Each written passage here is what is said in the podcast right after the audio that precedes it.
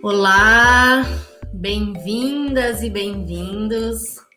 No ar, mais uma Arena de Ideias, esse nosso webinar semanal da Empresa Oficina, todas as quintas, às nove e meia, é para debater, compartilhar, trocar ideias, trazer insights aí sobre, sobre o ambiente corporativo. É, estamos ao vivo no YouTube, no Spotify e também no LinkedIn. Então, fiquem à vontade aí em nos acompanhar em qualquer dessas plataformas. Espero que o debate de hoje seja instigante, principalmente para quem tem curiosidade de entender um pouco mais sobre como, qual é o comportamento das empresas, né, com esse tema que é super importante, caro a muitas organizações, que é a cultura do erro. Né? Então, a gente vai discutir é, um pouquinho sobre isso. Eu sou Liliane Pinheiro, diretora executiva da Empresa Oficina. É, esse tema é, pretende né, a gente poder trazer um olhar sobre como ser inovador e sentir segurança para experimentar, sem receio de falhar no ambiente corporativo. É, ao passo em que os dados nos mostram que nove em cada dez startups que já usam muito dessa experiência da cultura do erro, né? É, os números são absurdos, né? Nove em cada dez dessas startups desaparecem, né? Conforme um levantamento de 2019 da Associação Brasileira das Startups. Né? Então, hoje a gente está aqui com dois convidados especiais é agradecer demais aí a presença, dois especialistas, a Estela Brant. Bem-vinda, Estela. A Estela, que atuou na Bembev, na 99, e é cofundadora da Explore Aprendizagem Criativa. E em abril do ano passado, ela se juntou à Livap, que é uma food tech brasileira que conecta pessoas à comida boa de verdade, é uma delícia, como sócia e CMO, abraçando esse desafio de promover para cada vez mais pessoas uma vida melhor. Bem-vinda, Estela. Muito obrigada pelo convite, Liliane. Um prazer gigante estar aqui com vocês e principalmente aprender muito com essa conversa. Bem-vinda. E a gente trouxe também aqui um colega que eu tenho orgulho de dividir com ele muitos momentos aqui da nossa vida corporativa, o João Schecker, que é o nosso head de inteligência de mercado, mas não é só isso. Ele é mestre em gestão e tecnologia industrial, super especialista é, e que trabalhou uma, na dissertação dele de mestrado exatamente esse tema, né? Então, a criatividade e a inovação no ambiente organizacional. Então, ele vai trazer um pouco desse olhar acadêmico, e aí eu acho que vai ser um debate super produtivo aqui, de aprendizagem, de troca de informação. Bem-vindo, João. Ô, Lili, muito obrigado. Para mim é um prazer estar aqui com vocês. É, agradeço bastante. É um tema que eu acho uma delícia de falar, né? É, ainda mais no momento que a gente está vivendo é, de trabalhar cada vez mais a inovação, de trabalhar ambientes favoráveis para a criatividade e é, vamos junto aqui nesse bate-papo que tem tudo para ser show de bola. Maravilha, maravilha. E assim, a ideia é a gente refletir um pouco sobre essa cultura do erro, né? Que pode significar muitas vezes um marco para diversas organizações, né? Seja na, na, na relação com os públicos internos, né, com os clientes, enfim, sobre todo esse, é, é, é, esse ambiente de relações aí que as empresas têm a conduzir, né? E lidar com esse ambiente que permite a cultura do erro é muito desafiador, mas inevitável, é que tem se mostrado aí no desenrolar da história, né?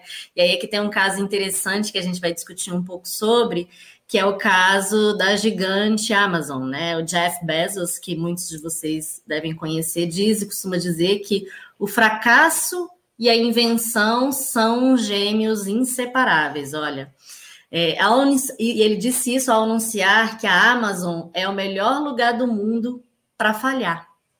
E ele diz mais: ele diz que o melhor é errar grande e que um acerto é capaz de co cobrir todos os erros anteriores. O que, que vocês acham disso, hein? Me fala, Estela, você que já lida nesse dia a dia de startup, que tem esse processo, né, de testar, é, de prototipar, de falhar e aprender com o erro. Como é isso na realidade? Conta para gente. É, muito bom. É, acho que assim se fala muito, né, sobre cultura de erro dentro de startup e, e no dia a dia o que, que significa isso, né? Acho que o principal da cultura do erro é a capacidade de entender muito do que você trouxe aí na, na fala do Bezos, é, essa capacidade de ver a falha como uma forma de fato de trazer aprendizado, pensamento, atitude e principalmente corrigir rumo ou até validar esse caminho mais rapidamente, né? Então, o que eu vejo muito, assim, numa cultura de empresa convencional, tradicional, é, normalmente as, as, decisões de inovação ou até mesmo as, a, os, a, evolução dos projetos ela se dá em etapas muito longas e muito detalhadas de planejamento. E planejamento é fundamental, saber a sua estratégia é fundamental, mas não, não existe uma rota só para conseguir testar essas hipóteses. E quando você fica muito só no campo da teoria e aprofundando e trazendo um, um, uma coisa super profunda, super longa, você acaba investindo muito tempo nisso, investindo muito recurso, sem necessariamente estar, de fato, na vida real, colocando essas hipóteses à prova.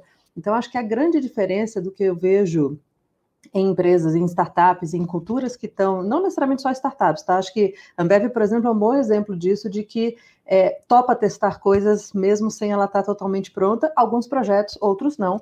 Então, acho que tem mais a ver com mindset de crescimento do que necessariamente com startup ou, ou grande empresa. Mas o que a gente vê muito na startup é que ela está mais aberta a fazer isso mais vezes, né? Então, é, ao invés de ter essas etapas longas e detalhadas, são etapas mais curtas, muito pensadas até como o próprio desenvolvimento de produto digital. Você tem uma enorme tarefa para fazer, você parte ela em tarefas pequenas e vai executando aquilo e conseguindo ter uma evolução.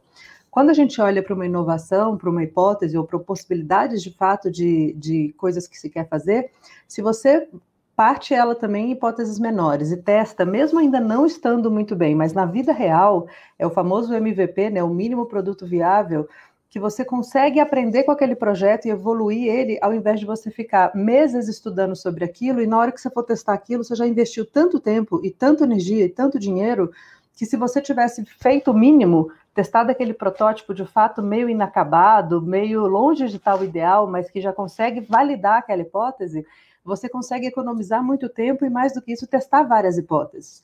Porque a gente tem que. Uma coisa só que eu falo um pouquinho diferente do Jeff Bezos, que é ousadia, né? Querer falar alguma coisa diferente dele, querer acertar.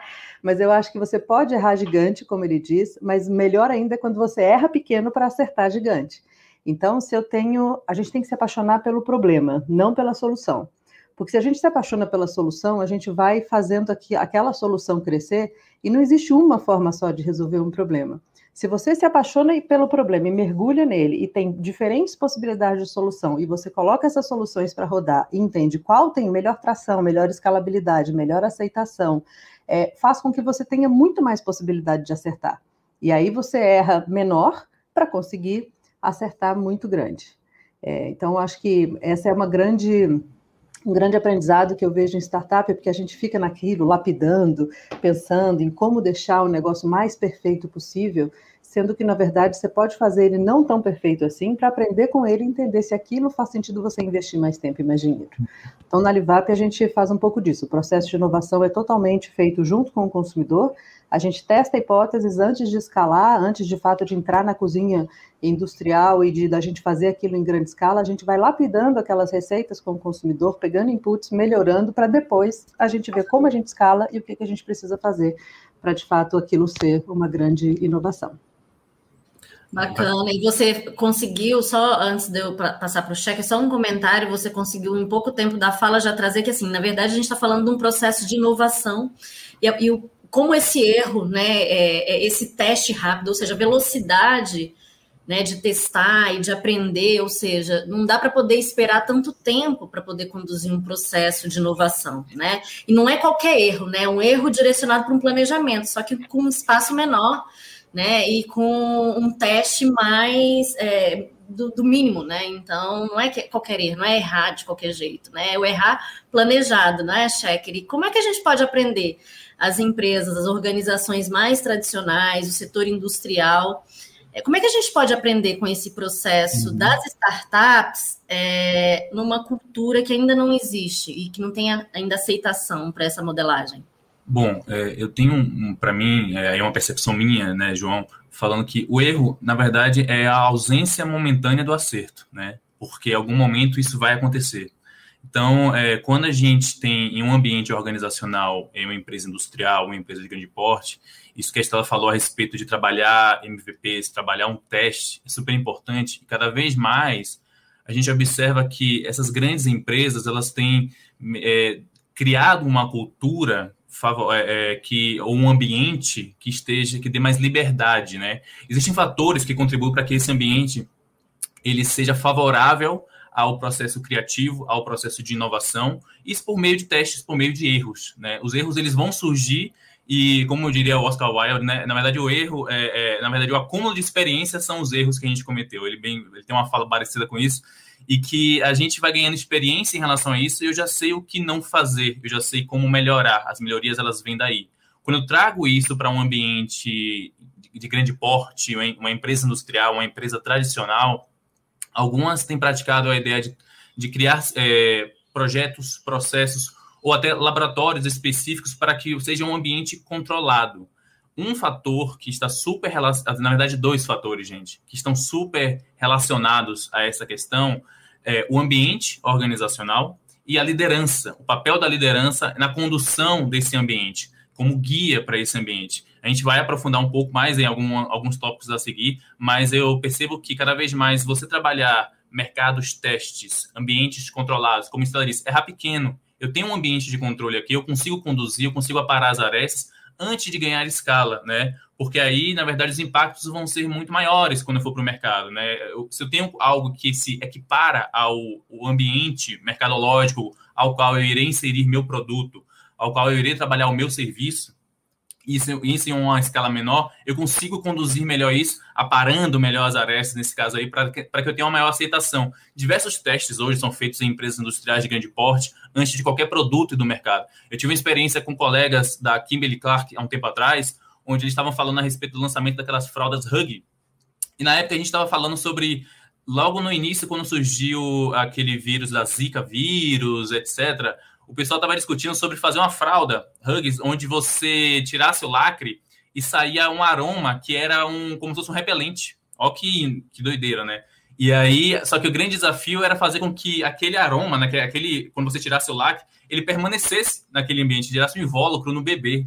Só que era um negócio super complicado de fazer. E milhões de testes, milhões de erros para fazer. Só que o que acontece? A empresa, organiza, o ambiente industrial, ele foi ele criou uma área só para isso, para fazer diversos testes, desde ver questões relacionadas à parte de pele, a criança, o comportamento, ou seja, muitas coisas são feitas antes de você ir para o mercado. Eu lembro que essa fralda ainda não saiu, gente. Já vou contar para vocês. Quando saiu, avisa todo mundo.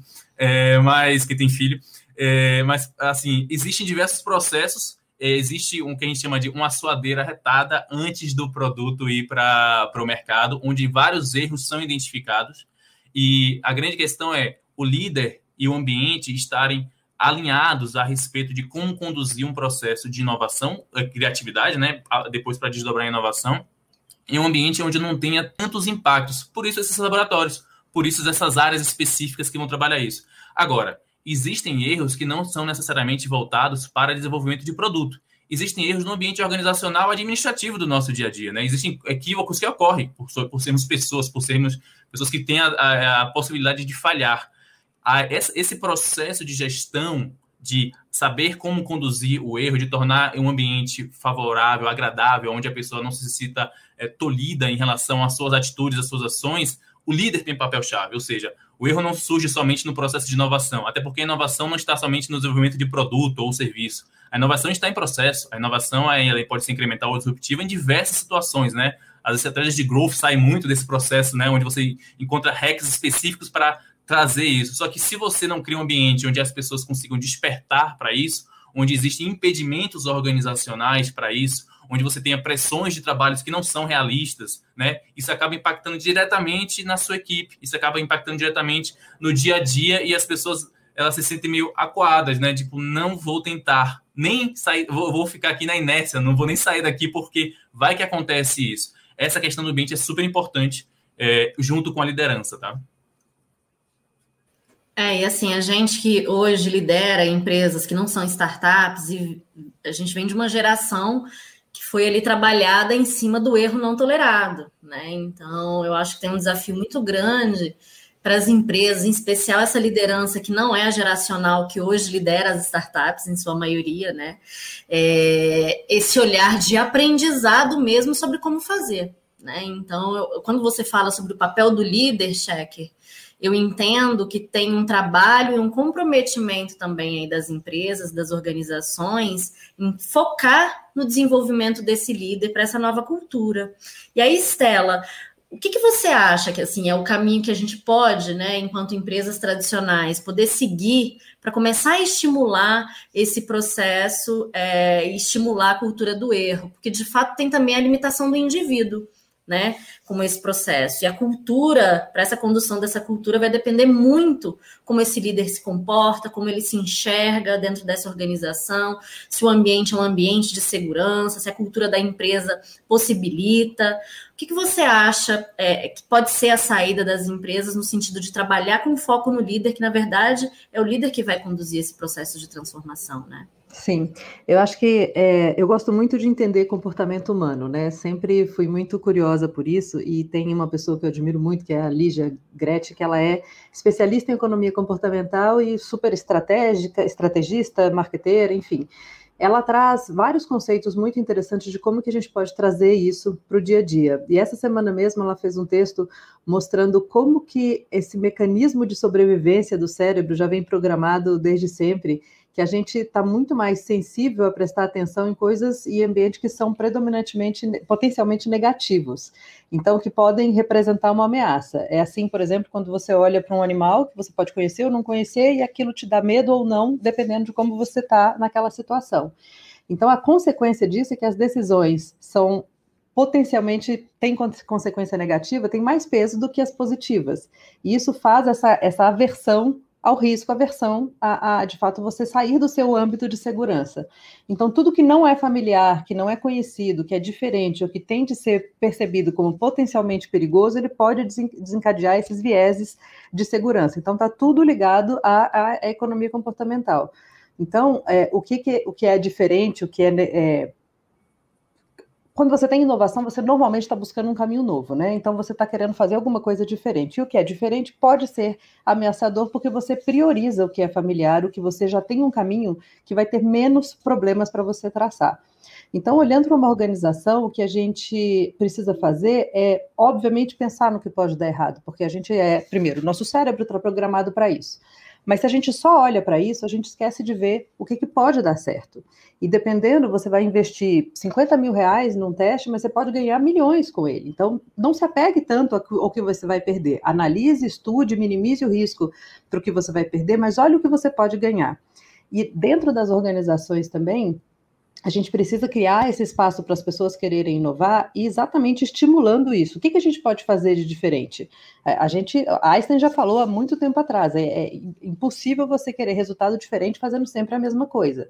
Então, para estimular a inovação, é fazer muitos porquês, ajudar o time a querer trazer soluções diferentes e, principalmente, eu acho que é não ter um, um, um um funil de inovação onde você tem aprovações. Porque, de novo, quem é o responsável por fazer uma aprovação é a pessoa que tem um peso nas costas e uma possivelmente uma versão a risco como todo mundo e que fica com aquela, aquela decisão na mão de vamos fazer isso ou não vamos fazer isso, vou eu recomendar fazer esse risco ou não.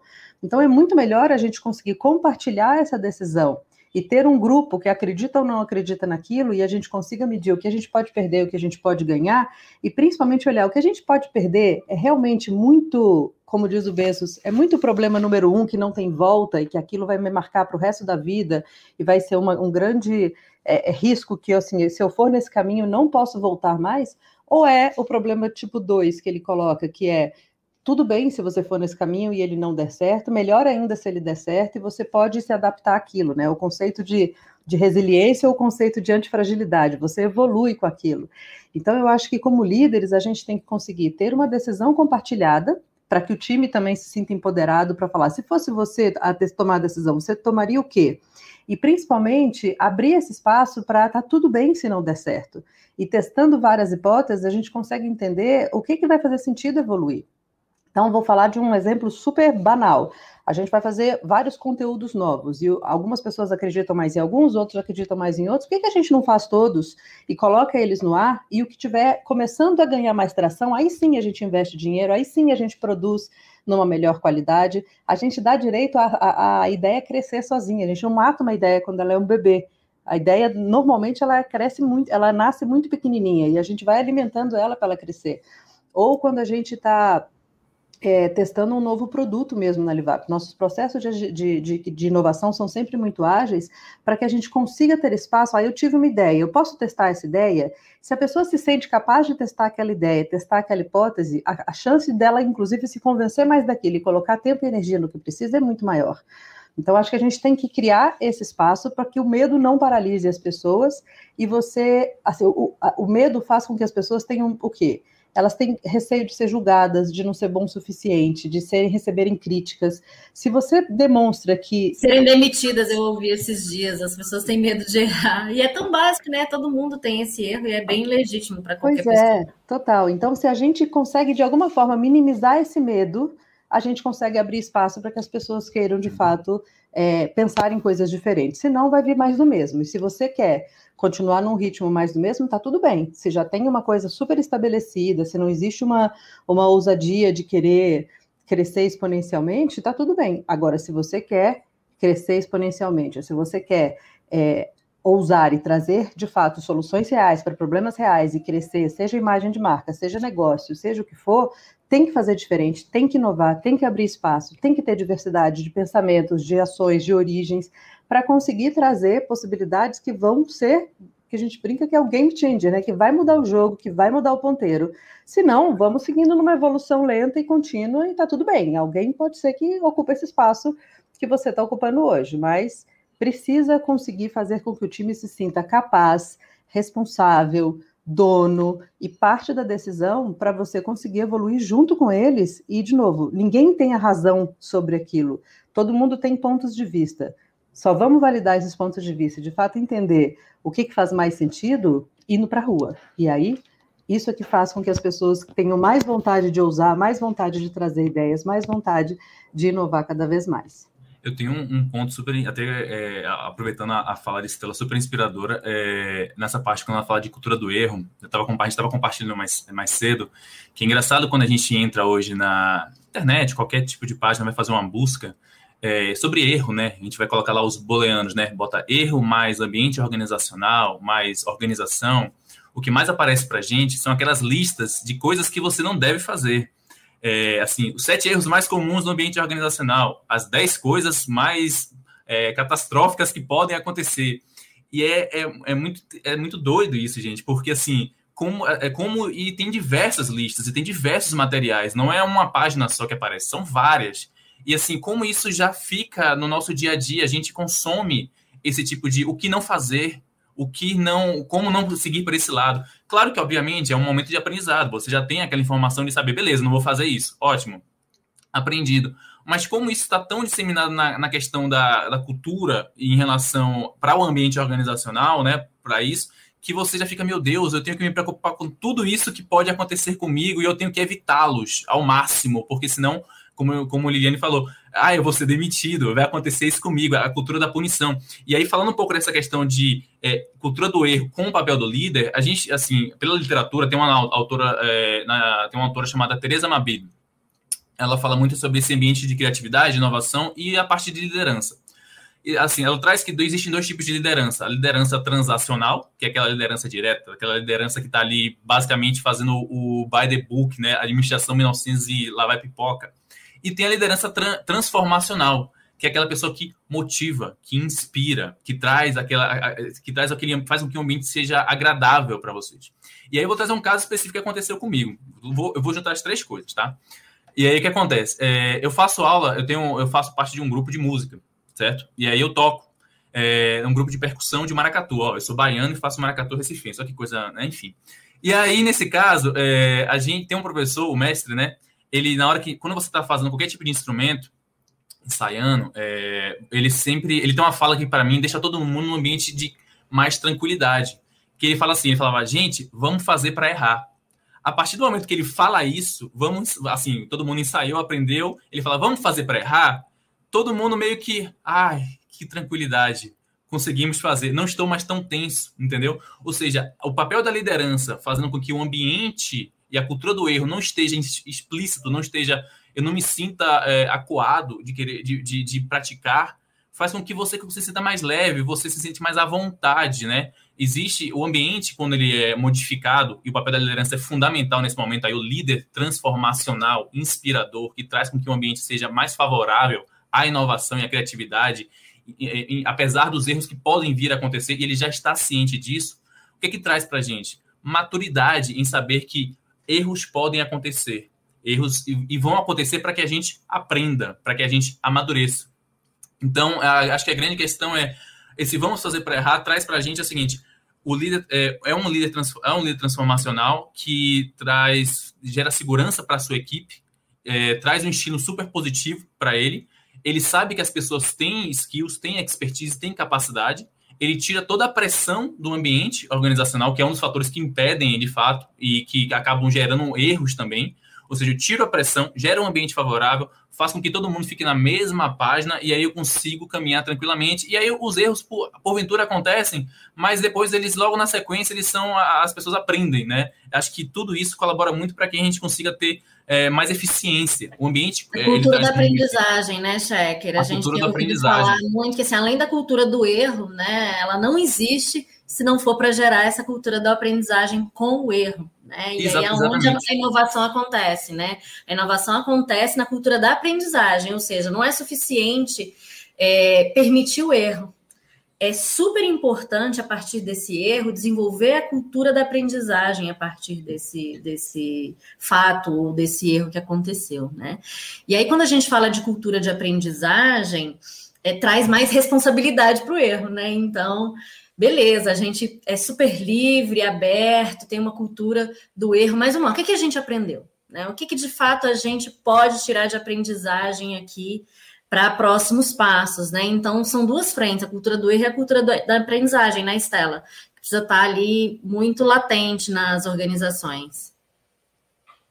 Sim, e, e acho que esse, esse pós projetos, né, que normalmente o nome não é muito simpático, mas é o pós-mortem que é feito pós, é, depois desses projetos, é, são muito importantes e normalmente a rotina nos engole e a gente dedica pouco tempo para isso, mas quando é feito, é, essa sessão de entendimento do que, que funcionou e o que, que não funcionou, o que, que poderia ser melhor, ajuda muito a você não cometer os mesmos erros mais, ou até olhar com o olhar do outro o que, que para ele você às vezes nem está vendo que foi muito errado e, e, de fato poderia fazer um processo muito mais fluido, muito mais bacana. Então eu recomendo muito fazer uma sessão de uma hora que seja com o grupo que participou daquele projeto e fazer esse pós-mortem. Tem vários templates, vários frameworks de como, como fazer isso. Desculpa o barulho que está uma furadeira aqui no andar de cima. é, mas você conseguir analisar, olhando para o básico, é o que, que, foi muito bom e deve ser continuado, é o famoso parar, manter e, e começar a fazer. E o que, que aconteceu que poderia ter sido muito diferente, que poderia ter impactado naquele resultado de uma forma ou ainda melhor ou menos pior. E o que eu vejo, por exemplo, na Livap hoje, a gente é uma empresa direto ao consumidor, né? Então a gente tem acesso é, total à nossa base de clientes, entendemos exatamente o comportamento deles em relação a, a, aos nossos produtos, serviços, e a gente mede isso muito.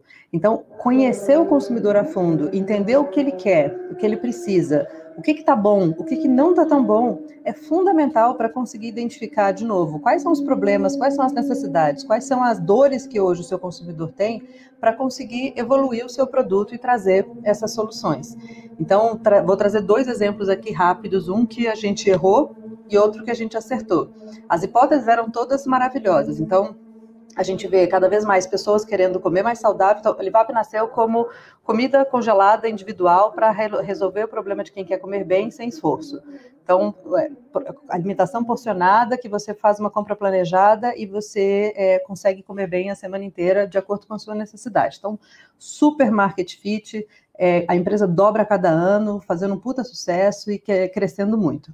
E aí a gente viu, puta, então como a gente consegue alavancar esse negócio, talvez ampliando o target? Olhamos para mães e para bebês. É, a, a, prática das mães já é cozinhar, fazer uma comida e congelar e, e dar para a criança ao longo da semana, porque precisa dessa praticidade. Obviamente, se pode ser fresco, melhor, mas a grande maioria das mães faz, tem essa rotina. É, então, puta, nada melhor do que a gente fazer isso. Temos os melhores ingredientes, receitas ótimas, sabemos fazer isso como ninguém. E a gente podia ter investido muito tempo pesquisando, desenvolvendo isso. Vamos testar essa hipótese rápido.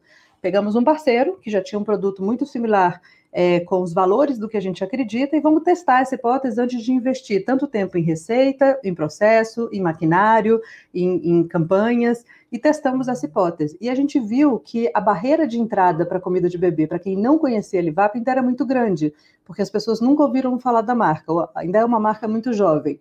E a nossa base de consumidores, como o nosso produto era individual, adulto, são pessoas que eram muito jovens ou não tinham filhos ou já tinham filhos maiores, não tinham necessariamente, não eram muitas mães, porque o nosso produto não tinha sido concebido para isso. Então, quem já conhecia a Livap não estava tão aberto a comprar comida, não, não, não, precisava de comida de bebê. Quem não conhecia, não ia começar pelo bebê, que é onde a gente tem mais medo de, de, de tudo. Então, a gente claramente viu que não fazia sentido a gente fazer isso antes da gente tornar a Livap mais conhecida e conseguir ter um, um, um mercado maior, mais completo para esse target. Então, Erramos rápido, tiramos o produto de linha para que não é o foco agora, assim que a gente for mais conhecido, a gente consegue entrar nisso.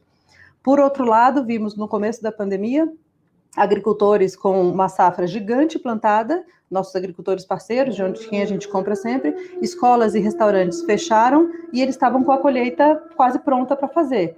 Como é que a gente dá suporte para esse parceiro para que ele não perca toda essa colheita e não jogue toneladas de alimento orgânico no lixo? A gente é uma empresa de, era uma empresa de, de produtos congelados. Em duas semanas criamos um MVP, que era uma cesta de orgânicos, para conseguir comprar esse produto, entregar para o nosso cliente que também estava querendo produtos orgânicos e mais acessíveis, com mais praticidade em casa, Testamos um modelo completamente diferente do nosso negócio e hoje é uma das maiores apostas, tanto de retenção, frequência, crescimento da empresa. Então, um teste pequeno, rápido, completamente diferente do nosso core, mas que nessa mentalidade de crescimento e de o que, que pode dar errado, era muito pequeno perto do que podia dar certo e mais do que isso gerar valor para toda a cadeia. Então, foram dois testes praticamente na mesma época, um erramos pequeno e, e, e, postergamos o lançamento, o outro antecipamos muito uma coisa que a gente queria fazer, testamos um produto que estava longe de ser o que as pessoas queriam, mas ele conseguia comprovar uma hipótese, conseguiu resolver um problema dos agricultores, conseguiu trazer uma solução para os clientes e claramente depois a gente escalou isso e hoje de 8 SKUs temos quase 600. Então é, é a possibilidade de testar isso é que fez com que a gente gerasse tanto aprendizado e conseguisse, inclusive, pivotar o negócio, é, fazendo com que a gente traga muito valor para o nosso cliente e para o nosso objetivo de levar comida de verdade para quem se importa. Esses cases são sensacionais, né? Em cima desses cases, a gente pode observar é, que, assim, isso você falou do momento da pandemia, né? No momento em que as pessoas ficam mais na insegurança de testar e de errar, né?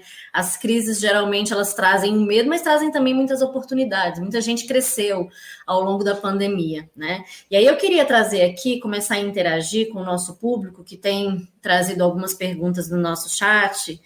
E aí vou começar aqui com uma pergunta que diz respeito à pandemia da Ivana Crisanto. A Ivana ela pergunta: a forma de lidar com o erro muda muito é, também no híbrido da pandemia? Como ser criativo e aprender com erros nessa aceleração do digital? Né, nesse momento em que a gente está nessa velocidade, no momento de crise? Essa é a pergunta da Ivana. Quer responder, Shaker? Respondo sim, vamos lá. Ó, oh, gente, aqui eu não tenho uma furadeira, mas eu tenho uma orquestra aqui em sai aqui do lado, tá? Então, se vocês ouvirem alguma coisa, é uma orquestra. É, enfim, eu acho sensacional. Bem mas, mais legal que a furadeira aqui. É, é não, é sensacional. eu juro que é sensacional.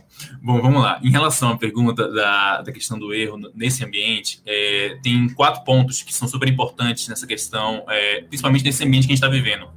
Por estarmos cada vez mais é, distantes e conectados, eu vou falar assim, porque cultura do officeless, é, home office, todo mundo num processo digital super acelerado, né? A, o brasileiro, mais do que muitas outras populações, tem uma é, cultura de interação muito forte, do, do tato, do toque, do, do, estar próximo, do... Eu fico brincando lá na Bahia do deboche, né? Então, é, como eu sou baiano, então, gente, não ia, não ia deixar de falar. É, então, acho que isso é muito bacana, porque só que a gente perdeu isso um pouco em virtude da distância. Aí o que, que acontece? Vou fazer um paralelo com o erro. quando a gente está distante, como é que eu vou trabalhar um erro? Como é que eu vou trabalhar isso estando distante? O receio é maior, porque você não consegue captar todas as percepções de quem percebe o seu erro. O que, que acontece? Uma vez que. Aí tem quatro itens que eu vou listar, ou seja, perceber o erro é super importante quando a pessoa sabe que está errando. Eu entendo isso.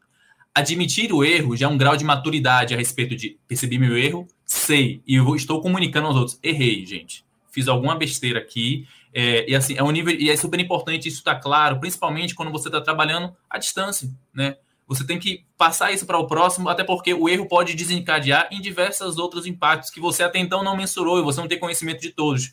Mas seus pares, seus colegas, seus líderes, etc., eles precisam estar cientes e você tem que confiar tanto neles como confia em si próprio a respeito de sua própria maturidade do erro. De saber, estou comunicando, errei, percebi esse erro e vou corrigir esse erro. E eu quero a ajuda de vocês para que isso aconteça. Agora, a grande questão, e a última, ou seja, perceber, admitir e corrigir. Agora, o último ponto que é super importante é transferir o conhecimento sobre o erro para os demais. Ou seja, se eu conseguir perceber, admitir e corrigir, eu preciso fazer com que todo o ambiente organizacional saiba o que aconteceu, no sentido de, ah, ó, fulano errou, viu? Não faça igual, não. Não é isso, gente. Eu tô falando o seguinte: qual o conhecimento adquirido a partir desse, a partir desse equívoco e eu consigo disseminar para todos, para que todo mundo tenha esse conhecimento agora pertencente a cada, a cada indivíduo, a cada pessoa. E no ambiente digital, é, que cada vez mais estamos com acesso a informações, acesso a dados, etc., algumas pessoas trazem muito assim, pô, mas você não podia ter errado. Hoje está todo mundo com acesso a tanta informação, por que você errou? Porque somos seres humanos, porque ainda falhamos. Não, não nos tornamos máquina ainda. Eu sei que tenho acesso, eu sei que está todo mundo conectado, mas eu não sou super 100% o tempo todo. Então, vai acontecer erros ainda. Eu, como grande questão que eu trago é a maturidade de perceber que ainda somos falíveis em relação a, ao ambiente organizacional. E cabe ao, quem, ao seu par, ao seu líder, ou à equipe a qual você está fazendo a gestão, é, você transferir a maturidade em relação ao conhecimento para gerar maturidade e saber corrigir. A transferência de conhecimento é um papel fundamental nesse processo, principalmente quando se trata de um momento onde estamos todos hiperconectados a todo momento. Eu estou aqui conversando com vocês por uma janela de computador e tem um celular que está pitando aqui do meu lado e tem gente que tem mais um tablet e ainda tem uma criança ali do lado que também está ali olhando para mim. Então, tudo isso está acontecendo ao mesmo tempo. O multitasking está acontecendo ao mesmo tempo, a hiperconectividade está acontecendo. Como trabalhar isso? Eu trago uma única palavra, maturidade a respeito deste processo, saber, saber conduzir. E acho que essa, essa transferência de segurança por meio da maturidade para a equipe, para os pares, para o próximo, é uma das grandes questões que fazem com que o ambiente, mesmo que digital, agora, né, onde a gente está aqui, ele seja é, favorável à inovação e à criatividade, porque não gera pressões em cima de eventuais erros. Acho que essa é uma das grandes questões que a gente tem que levar em consideração para que a gente não insista na. Assim, eu entendo que existe o discurso de você não tem desculpa porque você tem acesso. Mas eu não tenho um USB plugado no meu pescoço me trazendo informações a todo tempo. Eu não estou totalmente conectado. Eu faço o máximo, mas ainda sou um ser humano. Acho que isso é super importante para a gente trazer para dentro do ambiente organizacional. Vão acontecer erros sempre. Eles são bem-vindos, contanto que a gente também, lá na sequência, admita, corrija e transfira o conhecimento adquirido. Isso que você fala tem muito a ver com a postura da liderança, né? E tem uma outra pergunta aqui, só para a gente conseguir responder é, é quem está interagindo lá no chat. A Lilian Saldanha, ela pergunta, né? Como as lideranças podem tranquilizar suas equipes e as incentivarem a perder o medo de errar? Eu acho que você pode ajudar a gente Aí, Stella, um pouquinho, complementando um pouco, que eu acho que o, o Checker já falou bastante, né, sobre esse papel do líder, né? Uhum. E aqui falando de mais prática, que talvez não seja aquele erro em cima de um projeto, mas uhum. talvez erro do dia a dia realmente, né? Uhum. Criar esse ambiente que se permita o erro. Então, se você puder comentar. Acho que a primeira coisa é, é tentar trazer para o dia a dia mesmo a questão de que não tem certo e errado, tem diferentes formas de fazer, diferentes formas de pensar. Óbvio que tem tudo que é relacionado à qualidade de produto, à ética, a, a, valores da empresa são super importantes, valores pessoais e valores da empresa são super importantes, e ali não, não tem vamos testar de um jeito diferente que fira alguma coisa disso. Isso está completamente fora. Mas qualquer outra coisa fora disso é vamos tentar, Vamos tentar. O não a gente já tem. O, o, a possibilidade de saber se, se não vai dar certo, a gente já tem não fazendo. Então, acho que primeiro é incentivar isso no dia a dia, de estimular de fato que as pessoas tragam ideias. Então, a primeira coisa para mim é, na, é, no surgimento das ideias. A gente tem uma estratégia muito clara, um posicionamento muito claro. O que, que a gente pode fazer para conseguir crescer, construir nossa marca e a gente deixar um briefing muito claro e uma, e uma possibilidade de todo mundo trazer ideias. Todo mundo pode inovar, todo mundo tem ideias. Construir uma marca, construir um negócio é tarefa de todo mundo. É, então, a primeira coisa é dar abertura para as pessoas trazerem ideias, criar fóruns, possibilidade de criatividade das pessoas trazerem ideias. Segundo é não existir essa aprovação, e sim uma troca de, de pontos de vista para a gente conseguir lapidar aquelas ideias a ponto dela estar tá suficientemente pronta para a gente testar.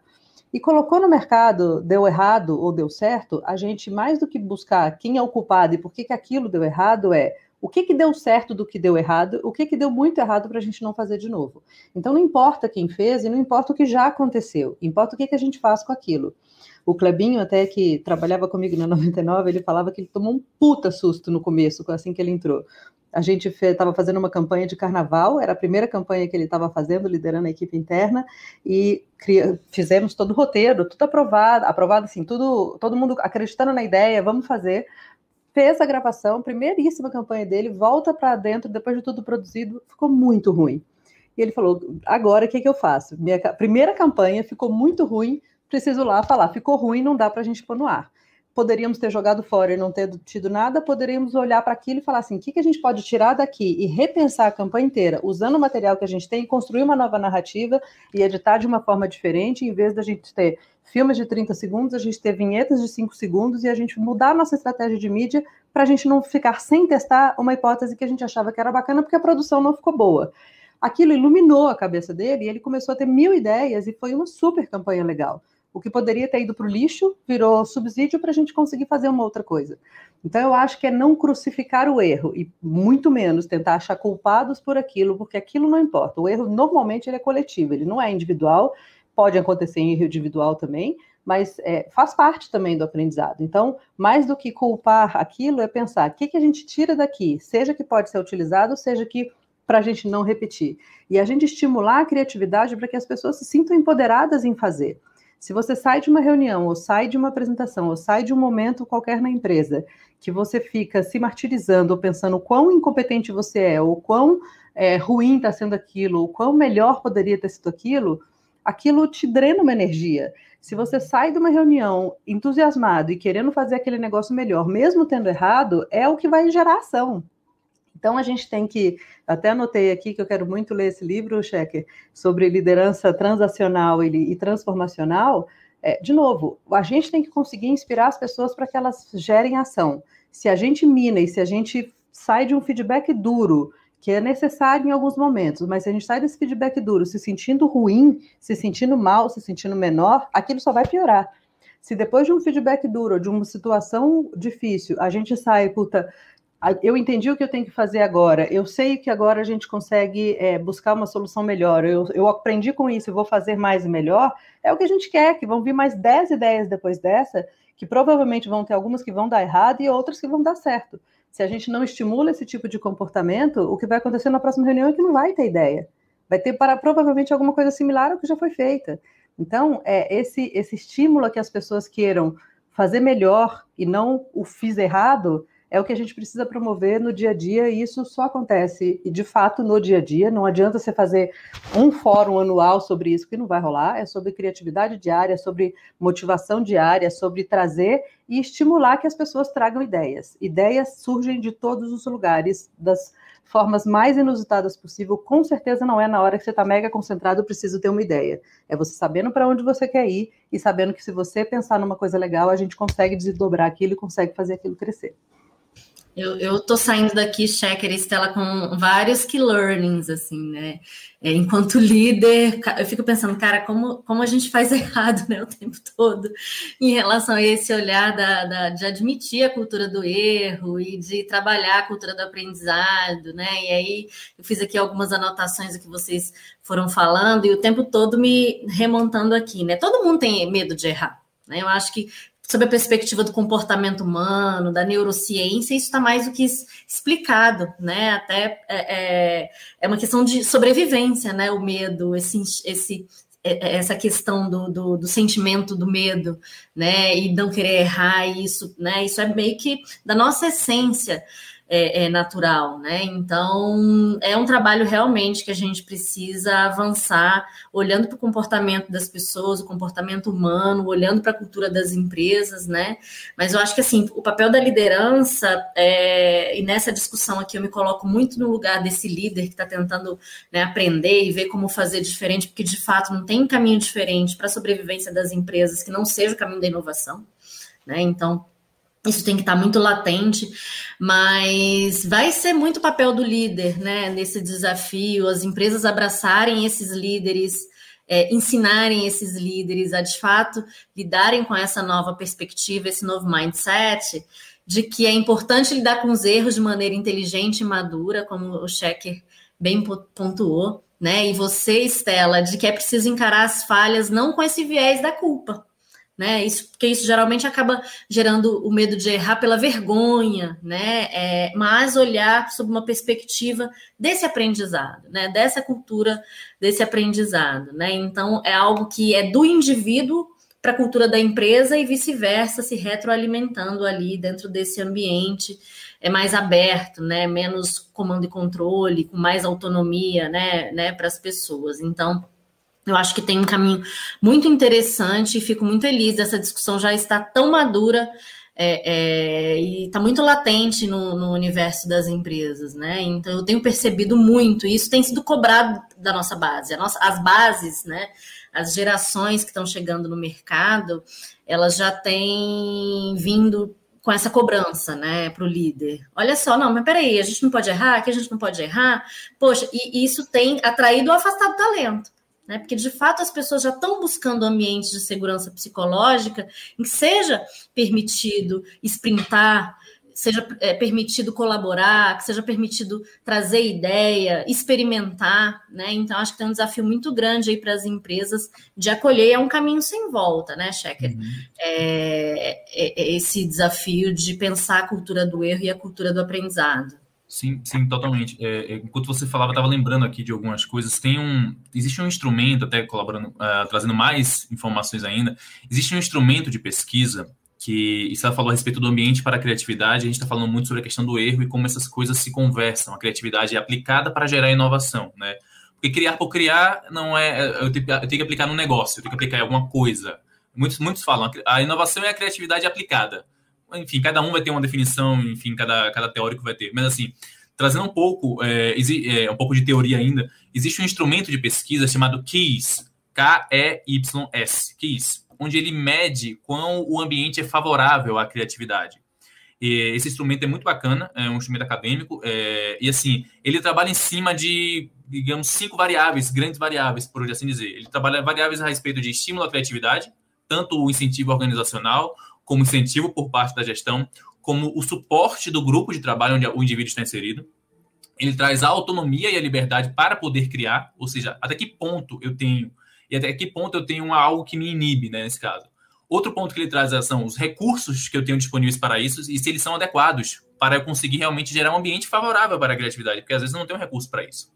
Outra, outro ponto é pressão, que, são, que ele fala assim, o trabalho é desafiador ele é, o que ele o que na teoria fala, ele tem um ele gera uma motivação intrínseca, ou seja, eu estou é, intrinsecamente motivado para realizar ou para trabalhar em cima daquele desafio e as pressões de trabalho são realistas ou eu estou já no burnout, né? Eu já estou no momento de explosão. E assim, o outro ponto são impedimentos organizacionais da criatividade, que assim, é, existem impedimentos ou, a, ou existe a falta de impedimentos organizacionais, ou seja, todos esses essas verticais que eu listei, elas, elas são medidas por esse instrumento para verificar o quão esse ambiente é favorável. E o erro, ele entra como um ponto transversal a tudo isso. Por quê? Porque é, uma, é algo que é indivíduo ao ser humano, é inerente ao ser humano. É ele, ele que erra. É, a, não existe outra, outro, não existe um objeto que está errando, não existe um, o sistema pode errar, obviamente, mas por um ser humano ter programado de forma errada. Enfim, tudo acaba chegando no momento da pessoa. Existe um indivíduo ali que tem sentimentos, que tem valores. E como a Estela é, é, é, falou, é, assim, eu não posso chegar a fazer uma caça aos culpados. Não é isso. Existe uma equipe, existe um grupo. Se existiu algum equívoco no ambiente, será que o no, é, relacionado ao erro, será que o ambiente que propiciou isso, será que o ambiente está estimulando a isso? E o papel do líder nisso tudo, nesse ambiente, eu consigo saber se existe alguma correlação de fato. E aí, trazendo um pouco de resultados a respeito desse tipo de, de, é, de mensuração em relação a ambientes organizacionais, que a gente observa que empresas é, de menor porte, isso já é resultado de pesquisa, tá, gente?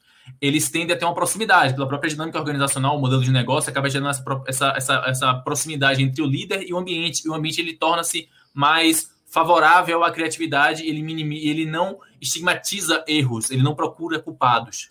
É, as startups elas surgem muito, a boa parte delas muito com essa, com essa percepção, com essa a ideia de não vamos é, trabalhar em cima de erros, mas sim de acertos e não vamos procurar culpados, etc. Empresas de grande porte, como a gente falou lá no início, elas estão fazendo um processo chamado gestão de mudança.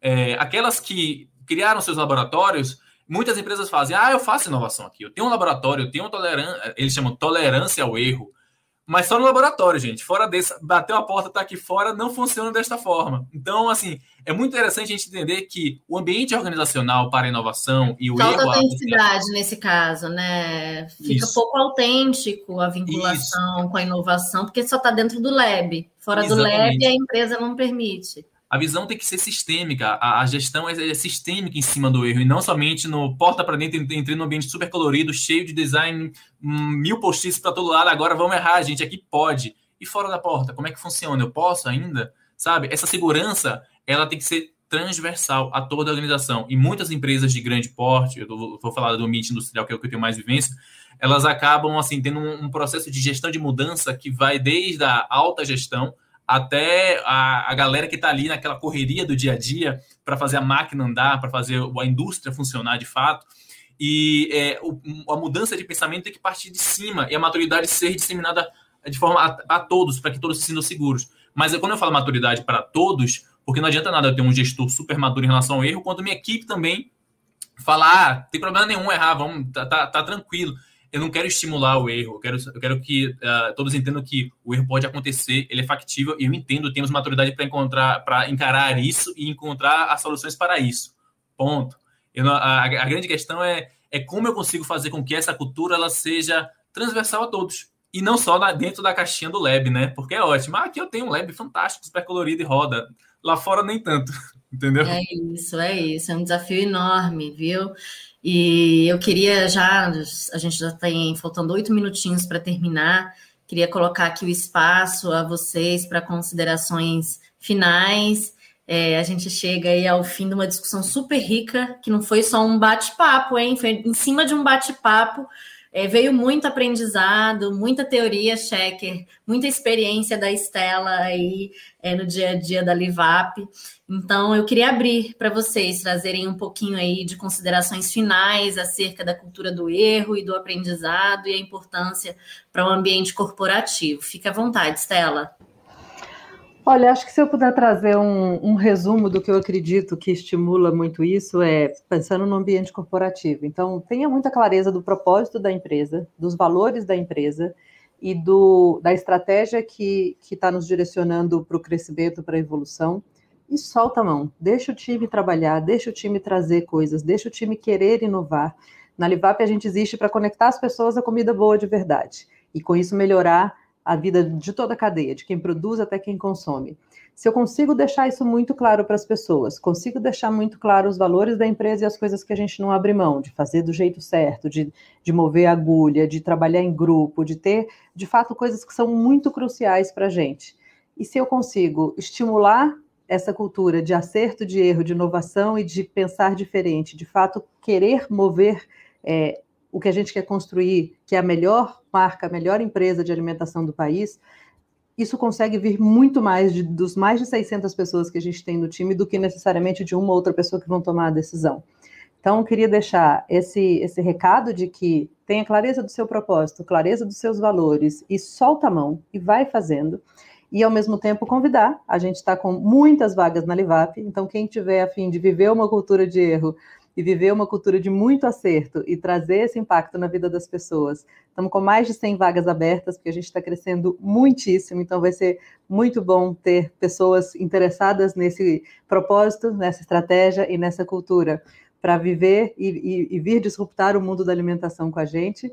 E para quem não experimentou ainda também, a gente está com uma campanha agora no ar, que é o No Perrengue, um reality que a gente traz é, a vida do dia a dia nesse contexto tão turbulento que a gente está, emocional, saúde e, e, vida corrida, a gente traz um, um reality que convida também para experimentação para que a gente consiga ajudar a diminuir esse perrengue aí do dia a dia. Então, o Livap Salva é um cupom que dá 15% de desconto para quem quiser experimentar. Então, sejam muito bem-vindos à Livap e vai ser muito bom tanto ter vocês, a audiência, trabalhando conosco, ajudando a, a, as pessoas a comerem melhor, quanto também é, sendo nossos clientes, experimentando e vendo se a gente está acertando mais do que errando. É delicioso, aliás, hein? Que comidinhas maravilhosas. Só falta ter aqui presença em Brasília, hein? Mas já tem em Brasília, pode começar lá, então. Já tem em Brasília e agora em São Paulo, por enquanto, a gente está com esse mercado completo para quem quer comer bem. Em breve vai estar em outros mercados também, mas por enquanto só em São Paulo. Mas assim, garanto que a experiência, tanto das refeições prontas, que estão em mais de 50 cidades, quanto em São Paulo, que já tem um mercado completo para quem quer comer bem, garanto que não vão se arrepender. Delicioso. Obrigada, Estela, mais uma vez aí pela presença, pelo seu tempo, pelo aprendizado aí, que foi gigante com a sua experiência. Checker. Bom, pessoal, eu tenho só a agradecer a vocês pelo convite, por estar aqui hoje. Foi, enfim, um aprendizado com a Estela, com você. Então, é, queria mandar um abraço que eu prometi para o Felipe Linsmaier. Aí já estou cumprindo, batendo minha promessa aqui com ele e dizer que, de fato, essa cultura, é, é, discutir a cultura do erro, a discutir a questão do erro e a, essa questão da cultura do erro no ambiente organizacional, atrelada à criatividade, atrelada à inovação, para mim é um tema que é super bem-vindo. Gosto muito de falar sobre isso, acho que me sinto super à vontade. E aqui, então, na presença de grandes profissionais como vocês, é melhor ainda tá, para mim. Então, é, acho que é, eu penso que, como eu disse, o erro, na verdade, é o, é o acerto não momentâneo né? Eu entendo muito nessa, nessa linha, ou seja, uma hora vai vir, uma hora vai acertar. Eu gosto muito dessa ideia de deixa a equipe correr. De, assim, é, eu tive um chefe há um tempo atrás que eu falava para ele: parece que você constrói uma estrada e a gente sai correndo. Ah, ele, ele é, tem um tipo é como se fosse tudo tudo ainda sem estrada, sem, asfal, sem asfaltar, e ele construía fazer com que a gente fala, pronto, tá pronto, pode mandar bala. E é essa confiança, essa segurança, acho que de deixar a equipe correr, deixar a equipe ter a liberdade, sem aquela pressão e a vontade a respeito do ambiente, que pode acontecer o erro, e é normal, somos pessoas, acho que é super, super factível, super interessante. E a, o ser humano, que é o grande, a grande centro da questão a respeito do erro, né? Nós somos passíveis disso acontecer, nós, e a maturidade tem que estar sempre. A, a, alguém tem que ter maturidade para saber compreender e conduzir da melhor forma, com equipe, com pessoas, com alta gestão. Acho que esse é o grande, a grande aprendizado que eu trago aqui e compartilho com vocês também, tá? Por favor, se à vontade para errar, não tem problema nenhum, vamos todos juntos. Olha, estou empolgada aí com esse desafio. Vamos fazer junto então, Checker, aqui na empresa oficina? Vamos porque nessa. Porque super inspirada depois dessa discussão e eu acho que lá na base agora a gente vai ser cobrado uma mudança total. Conto com vocês. Bom, gente, então chega ao fim mais um Arena de Ideias, é, toda semana nesse bate-horário aqui no nosso canal do YouTube, no Spotify, no Spotify, no LinkedIn. Agradecer mais uma vez a audiência de quem pôde acompanhar e que colaborou aqui enviando perguntas. Algumas a gente acabou não trazendo porque já tinham sido respondidas nas falas aí dos nossos convidados. Até a próxima. Muito obrigada, foi um prazer. Obrigado, Lili.